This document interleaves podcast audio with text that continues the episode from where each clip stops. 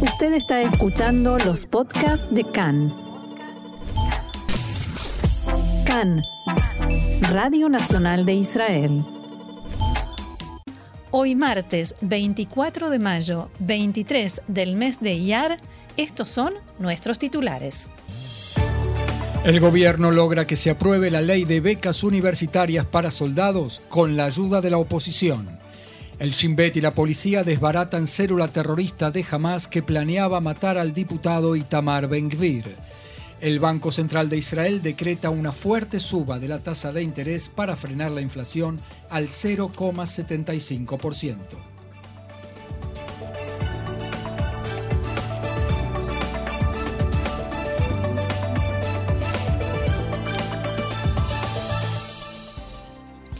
Bien, y vamos al desarrollo de la información. Fue aprobada la ley de becas universitarias para soldados de combate denominada Mimadim Lelimudim, del uniforme a los estudios. Finalmente, la oposición accedió a una propuesta de conciliación con el oficialismo a iniciativa del, del ministro de Defensa Benny Gantz, por la cual, en lugar del 66% propuesto en la ley original, la beca ascenderá al 75% del arancel de los dos primeros años de estudio. La votación para aprobar la ley en segunda y tercera lecturas fue anoche a las dos y media de la madrugada, después de una noche tormentosa de discursos, pulseadas políticas y negociaciones.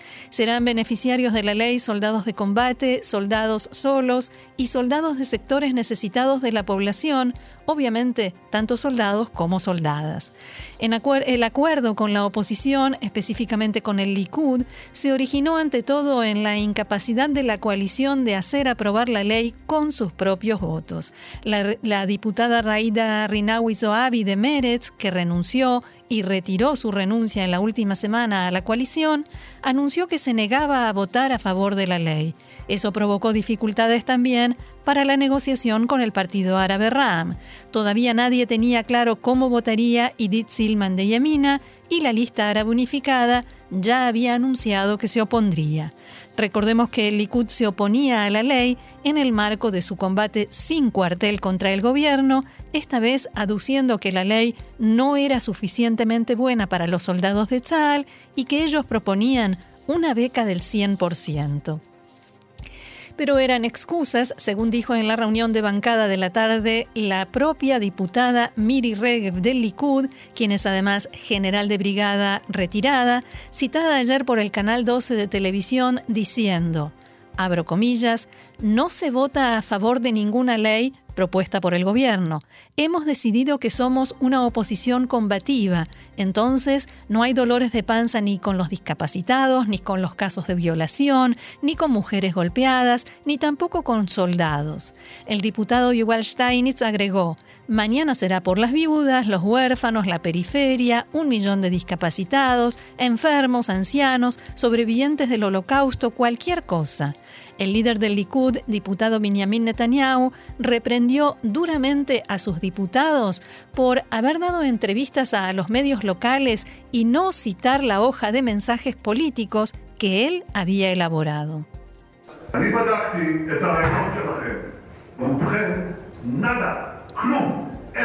He revisado sus entrevistas. La mayoría de ustedes, nada.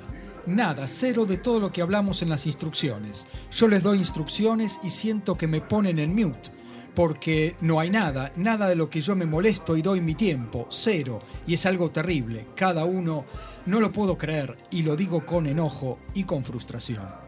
Tarde a la noche se reunieron en una sala a puertas cerradas el primer ministro Naftali Bennett, el canciller y ministro alterno Yair Lapid, el ministro de Defensa Benny Gantz, el ministro Zev Elkin y el titular de la coalición Boaz Toporovsky.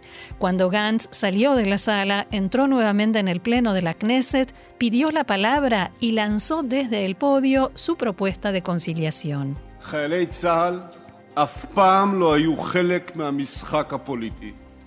Los soldados de Tzal nunca fueron parte del juego político. Hay quienes dicen que me convendría retirar la discusión, que estoy dañando al Likud y que hago parecer que estoy del lado de los soldados.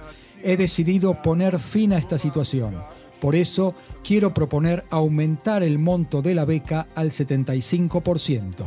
Eso fue a las doce y media de la noche. Esto originó consultas en la oposición y el Likud se encerró para una reunión de bancada. Hubo voces que aún se oponían, como Yuval Steinitz, que dijo.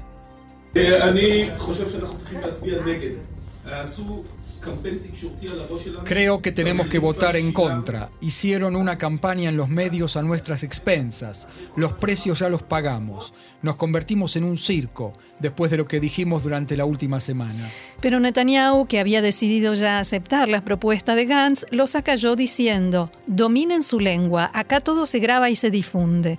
Finalmente el Likud aceptó la propuesta de Gantz al punto tal que, cuando en la votación en tercera lectura la lista árabe unificada llamó a considerarla una moción de desconfianza, la bancada del Likud se ausentó del Pleno para esa votación. Así, con una mayoría de 55 diputados, frente a apenas seis votos en contra de la lista árabe unificada, la ley fue aprobada. Cada parte sostiene que es un logro suyo, pero lo más importante es que los soldados, que durante toda la noche intentaron presionar con ruegos y argumentos a los diputados, festejan hoy haber logrado la tan ansiada beca de estudios superiores. Otro tema, también en política, la renuncia del jefe del despacho del primer ministro Tal Gantzvi.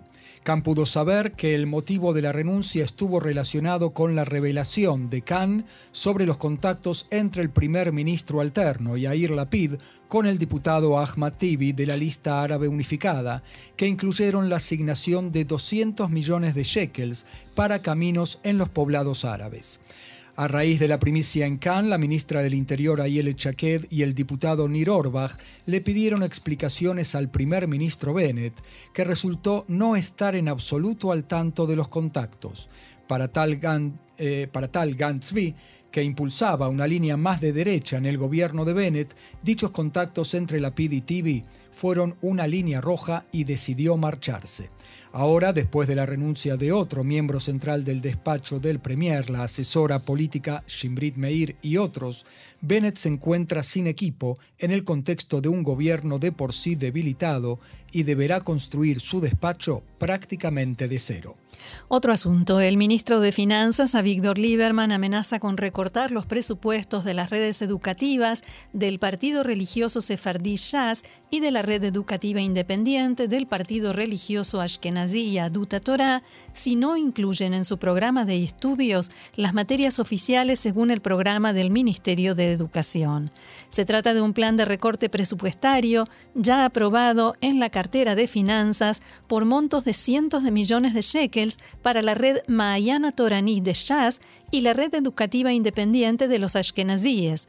El objetivo declarado es estimular la introducción de las materias oficiales como hebreo, matemática e inglés en las instituciones educativas del sector ultraortodoxo o jaredí.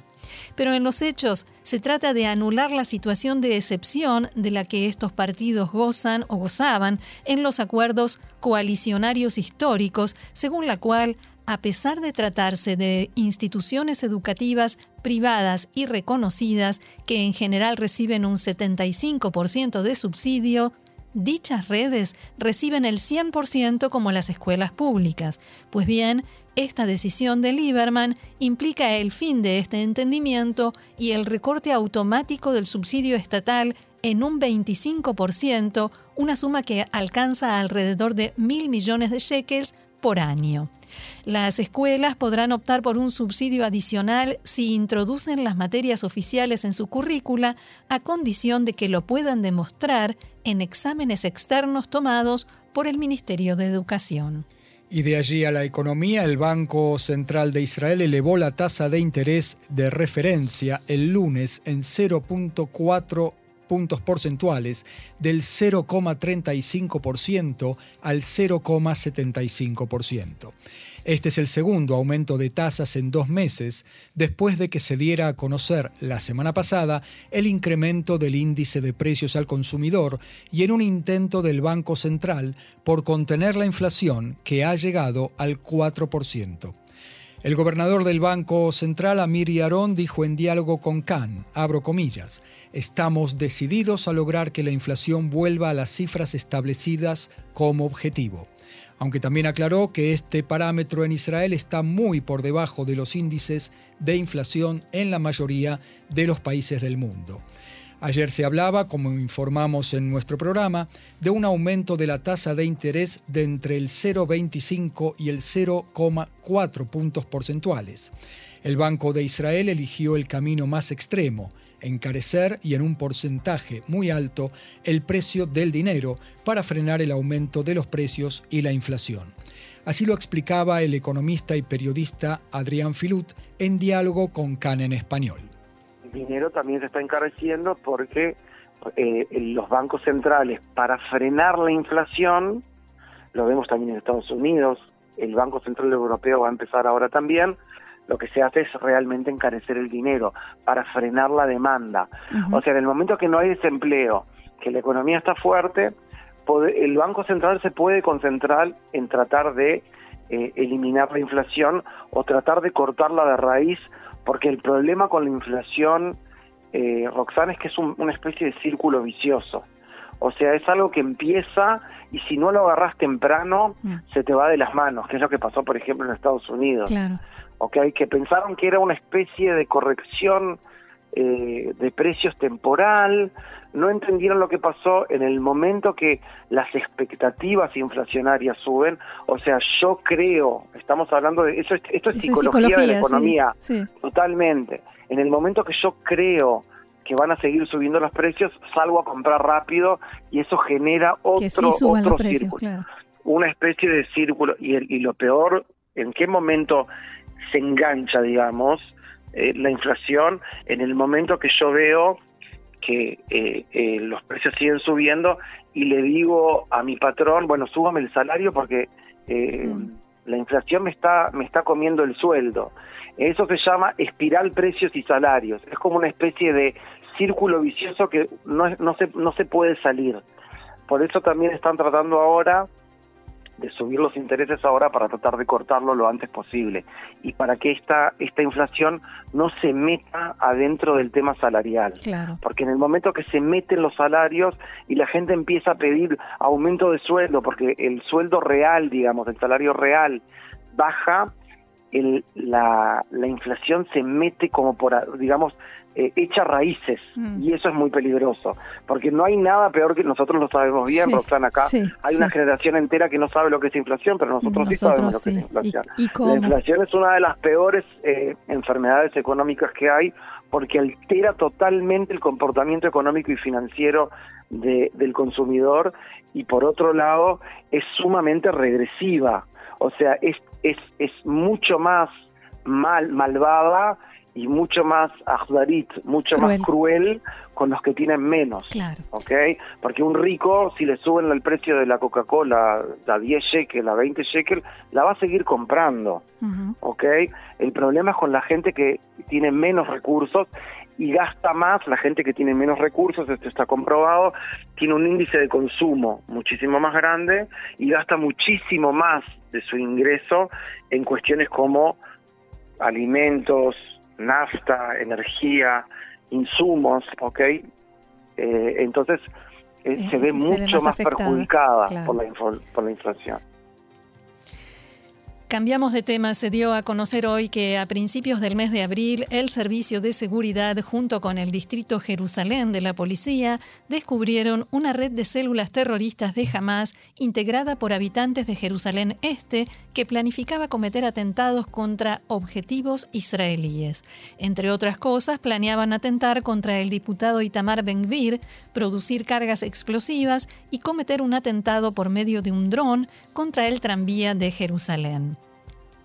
La Fiscalía del Distrito de Jerusalén presentó demandas penales contra los involucrados. Las células eran lideradas por Rashid Rashek, un destacado activista de Hamas habitante de la ciudad vieja en Jerusalén.